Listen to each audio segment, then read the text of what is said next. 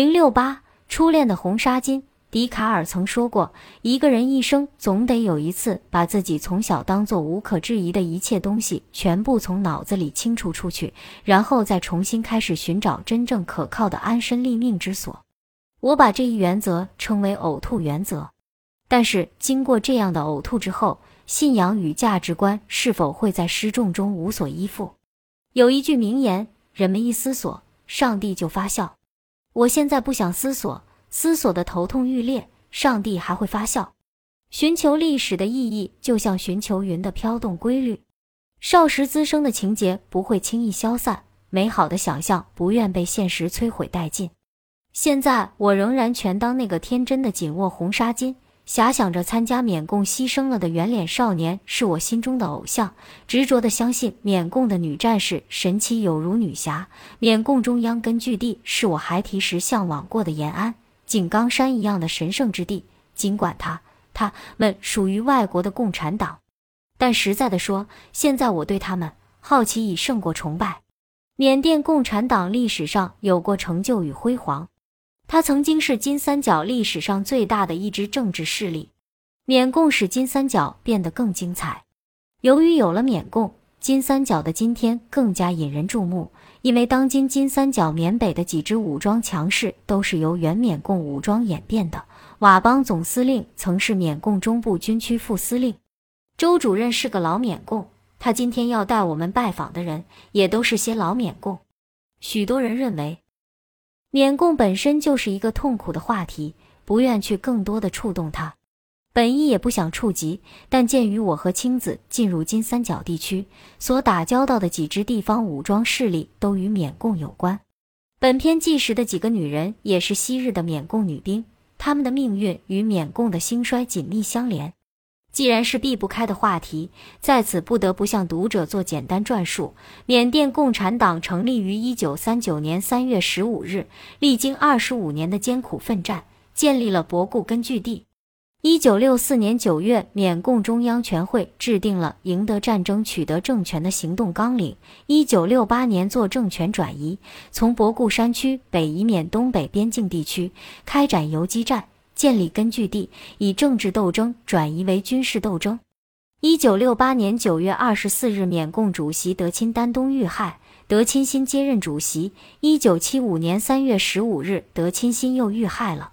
同年五月，选举德钦巴登顶为主席，继续开展游击战，建立根据地，实行统一战线，先后将胆。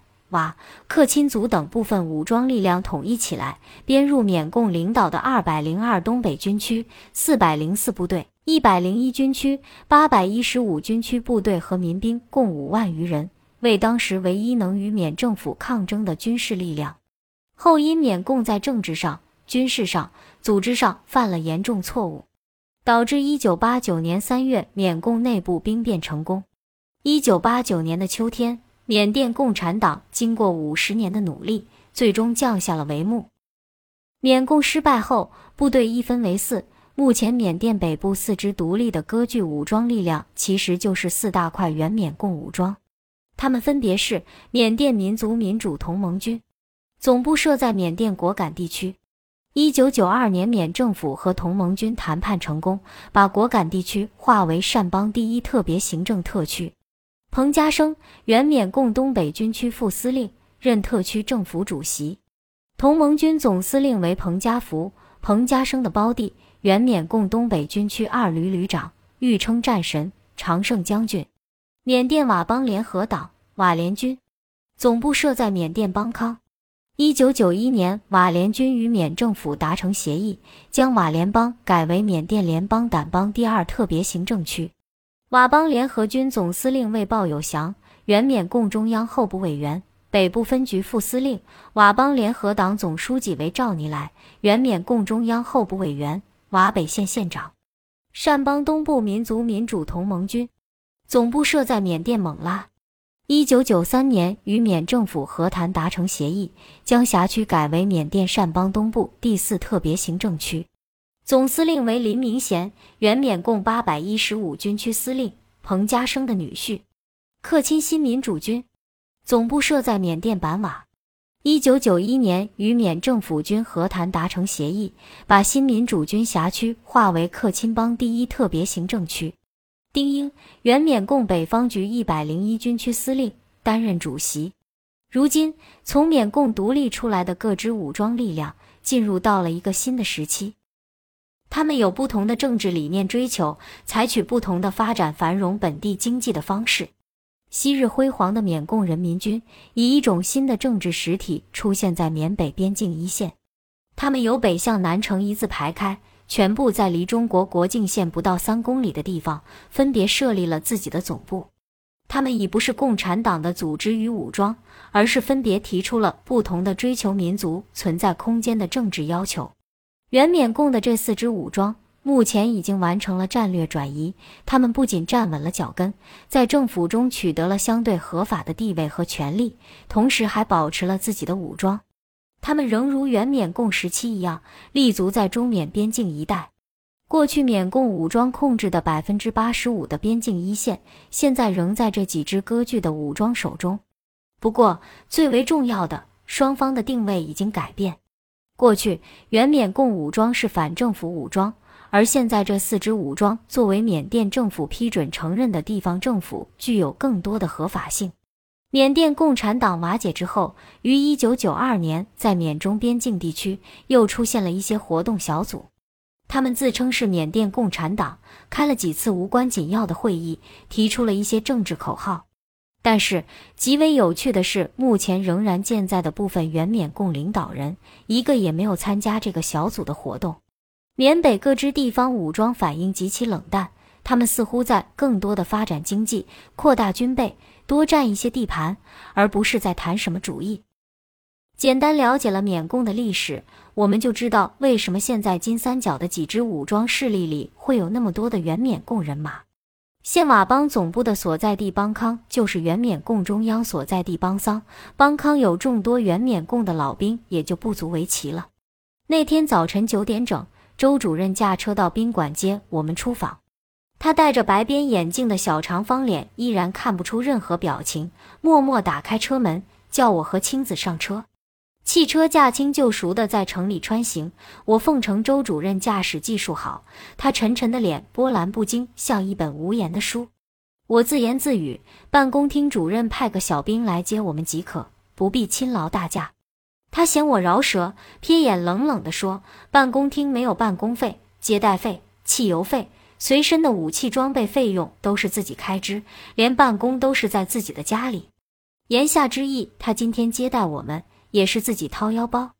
汽车驶进了一道铁栏雕花大门，周主任把我们带到了二零零一年春节才住进的新宅，宽敞的院落，干净的甬道，新栽的花木，粉红色外墙。木雕中式门窗，中西合璧的小洋楼，室内摆设古色古香，家具素净光洁，井然有序，显示主人殷实的家境和干净利落。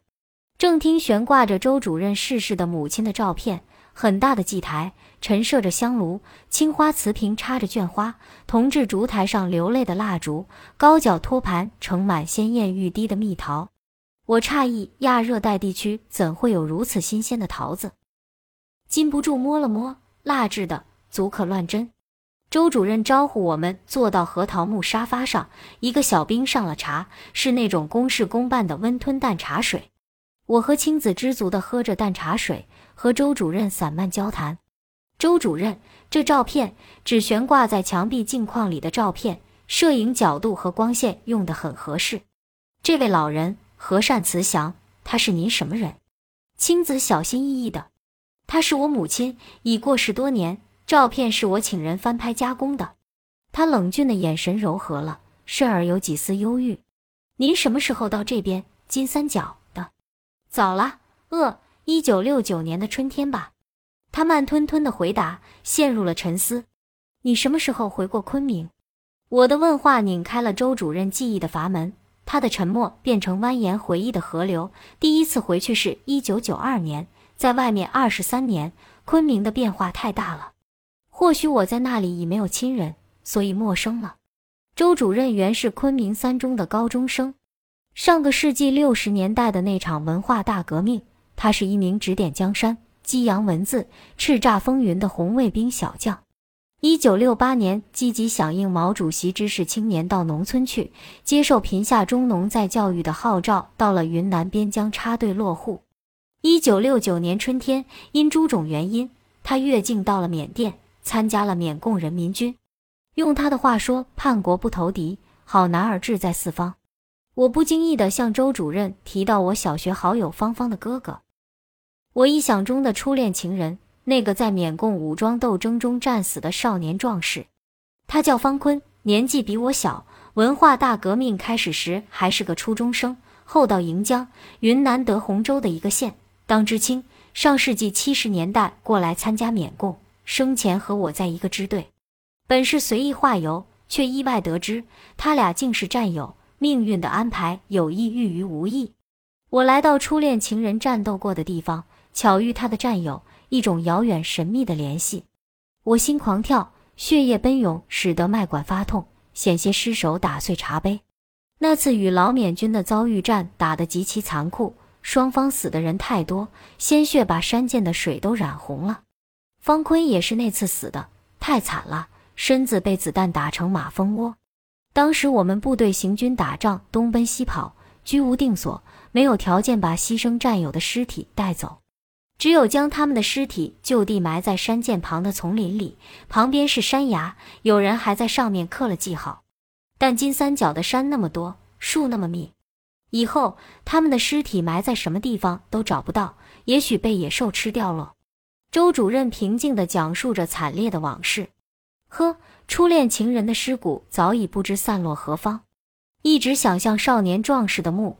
是一座气势不凡的青石陵，在漫山遍野的映山红中屹立，不曾想却和悲惨的事实无情碰撞，心斗的疼痛。我想到那圆脸少年墓前献上一束花的愿望，缠绵至今却无从实现，忧伤的泪水流进嘴里，一股苦涩咸味渗进心间。为我的初恋，为把青春热血洒在这块土地尸无完骨的魂灵，为那块美丽的红纱巾在心中飘落。